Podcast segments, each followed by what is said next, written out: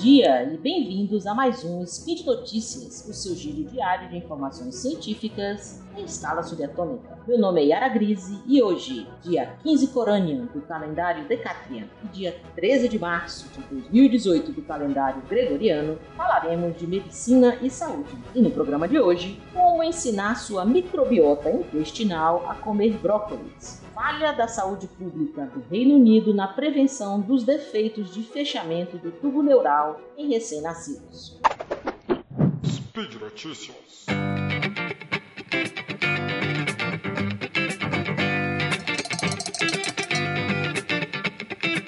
Como ensinar sua microbiota, microbiota intestinal a comer brócolis? Valeu, Thaís, que me ensinou microbiota. A ingestão de micro-organismos probióticos vivos como aqui, como aqui encontramos em iogurtes, em alguns iogurtes, é muitas vezes promovida né, para melhorar a saúde e a qualidade das bactérias que residem em nosso intestino essas bactérias, conjunto dessas bactérias que moram no nosso intestino e que nos fazem muito bem, é chamado de microbiota intestinal. Embora, assim, é, é, como a composição dessas no dessa nossa microbiota ela já tenha sido associada a uma ampla gama de distúrbios, né, diabetes, depressão, doença de Alzheimer, até mesmo doença de Parkinson, poucos estudos conseguiram estabelecer uma relação direta, uma relação causal entre a presença ou mesmo a quantidade de determinadas bactérias e os benefícios que elas elas podem trazer para a nossa saúde. Pois bem, ao invés de ficar procurando por essas bactérias com essas características benéficas, um grupo do Departamento de Bioquímica da Escola de Medicina da Universidade Nacional de Singapura resolveu criar, através de engenharia genética, bactérias comensais para combater o câncer de cólon, cólon intestino, viu gente? Usando é, é, um reagente, né, vamos dizer assim, dificilmente nós encontramos no laboratório, o brócolis brócolis, ele é um vegetal da família, vamos ver se eu acerto o nome, Cruciferae. É uma família de vegetais que inclui brócolis, repolho, polvo, e eles têm uma particularidade, né, uma característica única, porque eles são ricos em glicosinolato. Os glicosinolatos, eles são compostos são ricos em enxofre, inclusive é o que dá esse sabor uh, uh, um pouquinho amargo né, a, ao brócolis e aos outros vegetais dessa família. Acontece que essa natureza muito sábia, né? Algumas plantas já produzem uma enzima, né? Elas conseguem produzir uma enzima de autodefesa chamada mirosinase. E essa mirosinase, ela hidrolisa o glicosinolato presente, né? Nessas, nessa, no brócolis e no repolho, etc. Transformando o glicosinolato em isotia, isotiocianato.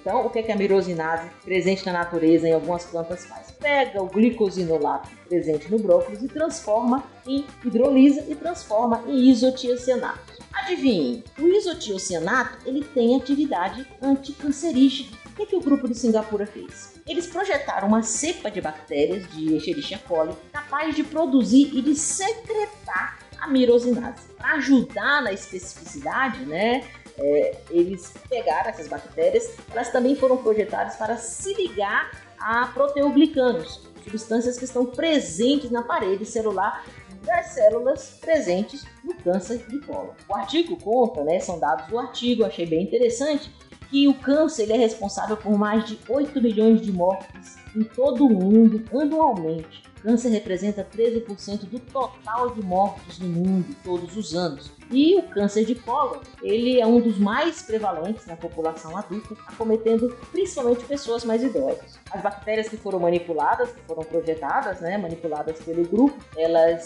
se ligaram com sucesso às, às linhas celulares, né, de câncer coloretal, tanto em humanos quanto em murino in vitro. E foram citotóxicas na presença do glucosinolato, ou seja, eles alimentaram camundongos com essas bactérias que foram manipuladas por eles e com brócolis. Deram brócolis e deram essas bactérias para os camundongos. As bactérias projetadas para produzir a tal da enzima, a mirosinase, pegaram o micosinolato dos presente no brócolis, transformaram em isotiocianato e o isotiocianato combateu o câncer de colo presente nesses ratinhos, nesses camundongos. Os resultados são bem promissores. Eles observaram que os ratos, os camundongos alimentados com bactérias em brócolis, eles desenvolveram quatro vezes menos tumores coloretais do que os camundongos que não comeram bactérias com brócolis. Embora o estudo é, relate resultados promissores, como eu falei para vocês, é necessário fazer mais trabalhos, porque é necessário saber se esse tipo de tratamento, essa abordagem, ela é segura para ser feita em humanos. É com a quantidade certa de bactérias, os isotiocianatos né, aquela substância que ela é, é anticancerígena, que ela tem ação anticancerígena, ela, como ela tem enxofre, ela pode ser tóxica para o fígado, pode às vezes inibir, eles suspeitam que possam inibir a absorção do iodo. Então é necessário outros estudos para saber como fazer isso com humanos de uma forma segura. De qualquer forma, o estudo apontou um caminho né, para controle e tratamento da, da, de doenças crônicas de longo prazo, né, um caminho com soluções, um tipo de solução até sustentável, vamos dizer assim. Tá? Agora bem que esse grupo poderia testar com outras coisas, né? Projetar bactérias assim que comem chocolate, queijo e essas coisas mais gostosas do que brócolis. Segunda notícia de hoje, falha da saúde pública no Reino Unido na prevenção dos defeitos de fechamento do tubo neural. Este artigo ele foi publicado agora em janeiro de 2018 e me surpreendeu bastante. Ah, porque é, se trata de um assunto que até então eu considerava até resolvido, que é quase uma, uma praticamente uma, uma unanimidade médica. Tá? Ah, resumindo para vocês, a anencefalia e a espinha bífida, elas são os dois tipos de, os tipos de defeitos de fechamento do tubo neural mais comum. Acredita-se que cerca de 2 a cada mil nascidos vivos é, eles são acometidos por esse defeito. A anencefalia é, é a criança que nasce sem a formação do encéfalo, tá? e a espinha bífida são crianças que nascem com um defeito de formação da coluna vertebral e da medula, é, em que essa coluna, geralmente na porção mais, mais inferior da medula, ela não se fecha, ela fica aberta ao meio externo, tá? Então ela é bífida porque ela fica bipartida, fica dividida em duas. O tubo neural, ele é uma estrutura que se forma no embrião, né, e que dá origem a todo o sistema nervoso é, central. Essa estrutura, ela começa aberta, depois ela vai se fechando, formando um tubo, e ela se fecha completamente, isolando as estruturas do sistema nervoso dos demais órgãos do corpo por volta da quarta até no máximo a sexta semana após a fecundação. O processo ele é particularmente dependente do ácido fólico. O ácido fólico ele é um composto que comumente ele é classificado como parte dos complexos das vitaminas do complexo B. Acontece que o ácido fólico ele não é encontrado comumente na natureza e a nossa ingesta, né, o nosso consumo normal de ácido fólico ele é pobre. Ah, em 91 uh, ah, houve um estudo que modificou bastante a nossa ideia, a nossa abordagem para o tratamento dos defeitos, né, do fechamento do tubo neural, em que eles descobriram que na verdade os defeitos de fechamento do tubo neural eram uma deficiência nutricional. Tratava-se de uma deficiência de ácido fólico né, e que o consumo de 4 miligramas por dia de ácido fôlego antes da gestação e durante os três primeiros meses da gestação, ou seja, no primeiro trimestre, reduzia em até 85% a incidência do problema. Após esses estudos, vários países passaram a suplementar a farinha, a produção da farinha, com ácido fólico, uma forma de garantir a quantidade mínima de ácido fólico consumida pela população. Atualmente, no mundo, 81 países, incluindo o Brasil, adotam este programa. É um programa né, de saúde pública. Pois bem, para minha surpresa, o Reino Unido ele é um dos poucos países do mundo que não adotam esta medida como um programa de saúde pública. Né? E este trabalho que foi publicado pela revista Public Health Review, o link vai estar lá no post, pessoal, ele critica a postura do sistema de saúde do Reino Unido tá? e é, segundo o artigo, eles tomaram essa decisão baseados em erros de interpretação de estudos que foram realizados na década de 50. Esses estudos realizados lá na década de 50, tá?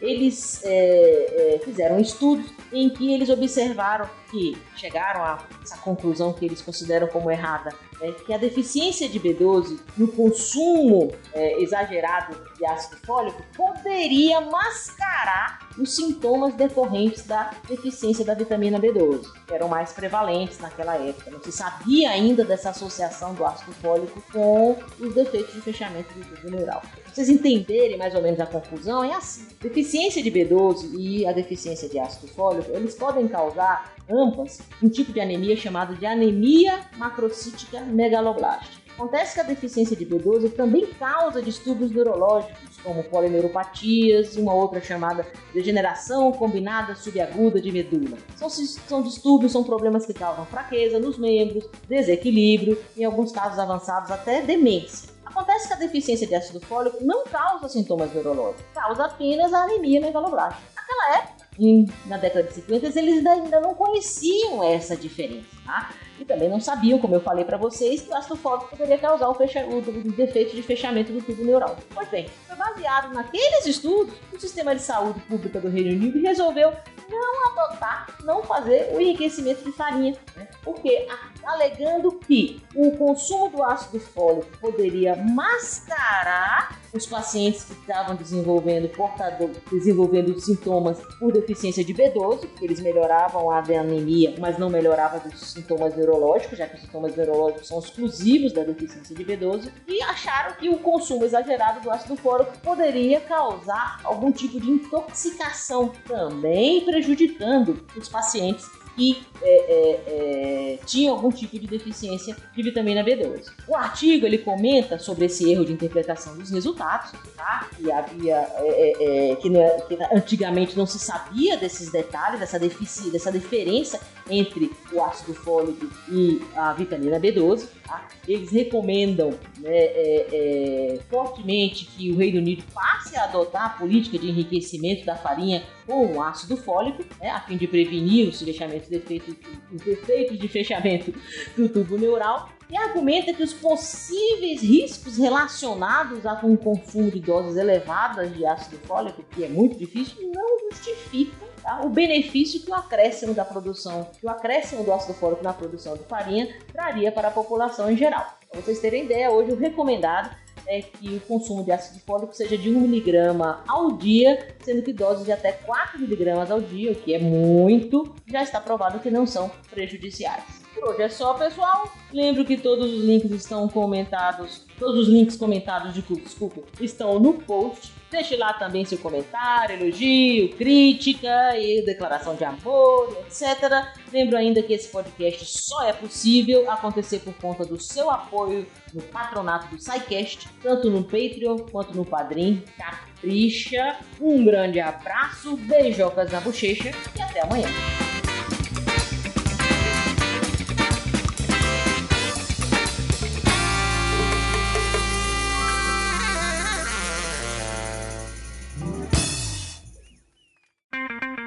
Edição por Felipe Reis.